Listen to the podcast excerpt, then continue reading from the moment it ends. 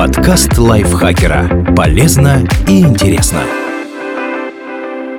Всем привет! Вы слушаете подкаст лайфхакера. Короткие лекции о продуктивности, мотивации, отношениях, здоровье. В общем, обо всем, что делает вашу жизнь легче и проще. Меня зовут Дарья Бакина. Сегодня я расскажу вам, что такое медленная продуктивность и почему она важна именно сейчас.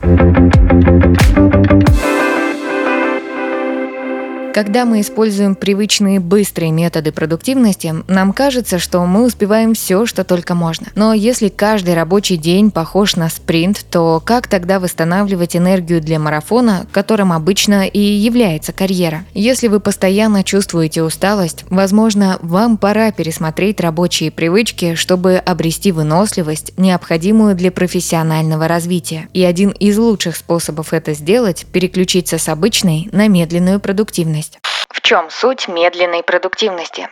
Этот термин придумал Кэл Ньюпорт, автор книг «Хватит мечтать, займись делом» и «Цифровой минимализм». Современный активный темп жизни утомляет и заставляет нас искать способы сбалансировать работу и личную жизнь. Мы хотим, чтобы карьера не превращалась в бесконечный стресс и не требовала от нас изматывающей продуктивности. Но если просто сократить рабочую неделю, это не поможет справиться с переутомлением. По мнению Ньюпорта, проблема не в том, сколько часов нас просят работать, а в том, какой объем работы работы поручают в любой момент времени. И если рабочий день уменьшить, а нагрузку оставить прежней, мы будем испытывать еще больше стресса, ведь работать придется в более сжатые сроки. Поэтому Ньюпорт предлагает другой подход – работать немного медленнее и над меньшим количеством задач одновременно, чтобы больше наслаждаться самим процессом. Медленная продуктивность таким образом позволяет пересмотреть отношение к эффективности, когда качество выполненной работы становится важнее, чем количество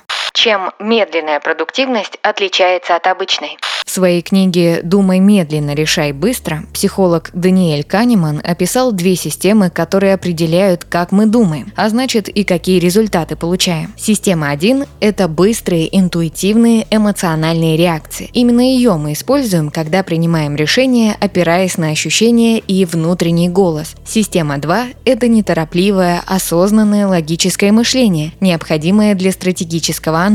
Когда мы имеем дело с длинным списком задач и строгим дедлайном, у нас возникает соблазн задействовать систему 1. Мы начинаем выполнять задачи с максимальной скоростью, часто в ущерб качеству и точности работы, другим людям и даже собственному счастью. Это и есть быстрая продуктивность. Медленная продуктивность помогает бороться с распространенной ошибкой, основанной на идее о том, что если мы будем поддерживать идеально высокий уровень продуктивности, то есть работать достаточно быстро или усердно, то у нас появится время на себя и на те занятия, которые нам нравятся. Выполняя необходимый объем работы, мы как будто заслуживаем свободное время. Многие даже превращают выполнение задач в соревнования и регулярно повышают планку, пытаясь побить собственные рекорды продуктивности. Но это прямой путь к выгоранию.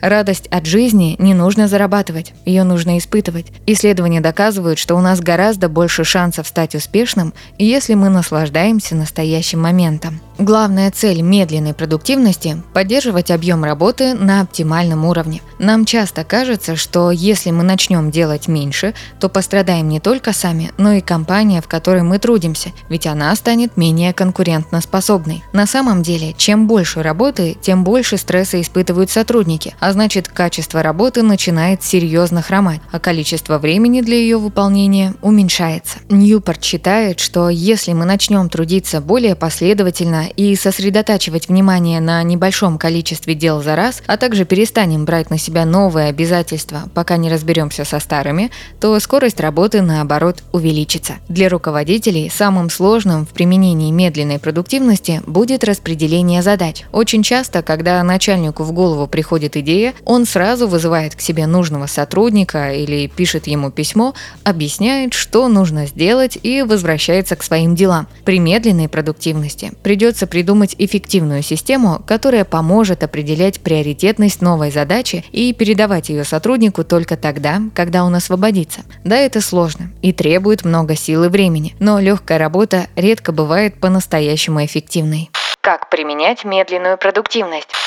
Изменить точку зрения. Для начала необходимо пересмотреть само отношение к продуктивности. Это можно сделать с помощью следующих вопросов. В какой атмосфере я работаю лучше всего? Какие практики помогают мне поддерживать продуктивность? Какой работой я занимаюсь и чего она требует – скорости или вдумчивости? Ответы позволят вам понять, как именно вы сможете использовать медленную продуктивность при выполнении своих рабочих задач. Переключить внимание. Замедлиться совсем не значит отключиться от внешнего мира. Вам нужно дать своему сознанию пространство для создания идей и новых связей. Например, отправляйтесь на прогулку, но идите медленнее, чем обычно. Почитайте книгу, но разрешите себе задерживаться на определенных словах и мыслях. Научитесь использовать разные типы внимания и попробуйте переключаться с максимальной концентрацией на более спокойную, осознанную волну, которая позволит генерировать энергию и творчески мыслить.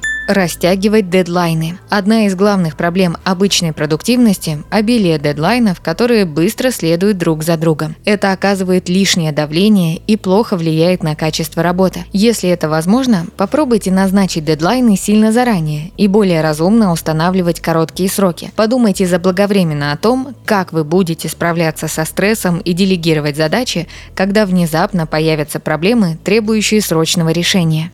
Обозначить приоритеты. Медленная продуктивность основывается на умении откладывать неважные задачи на потом и сосредотачиваться на важных сейчас. Если в рабочей системе пятиминутное дело обладает таким же весом, как и крупный проект, в ней что-то не так. Старайтесь реалистично оценивать список дел и не добавлять важности лишним задачам. Когда все нужно сделать срочно, само понятие срочно стирается, а вы перегружаете себя мелкими делами автоматизировать процессы. Относитесь к медленной продуктивности не как к возможности работать меньше, а как к возможности работать с умом. Постарайтесь автоматизировать задачи, которые выполняете регулярно, например, с помощью специальных программ. Так вы освободите пространство и время для медленной продуктивности. Вы можете подумать, звучит классно, но у меня нет времени замедлиться. Это не так. У вас нет времени не замедлиться. По статистике во всем мире 42% офисных сотрудников испытывают выгорание. Быстрая продуктивность влияет не только на качество вашей работы, но и на ваше физическое и ментальное здоровье.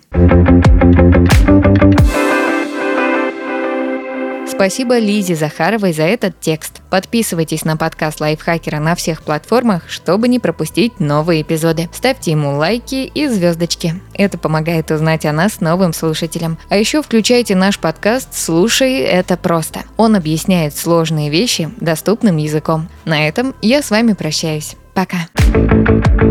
Подкаст Лайфхакера. Полезно и интересно.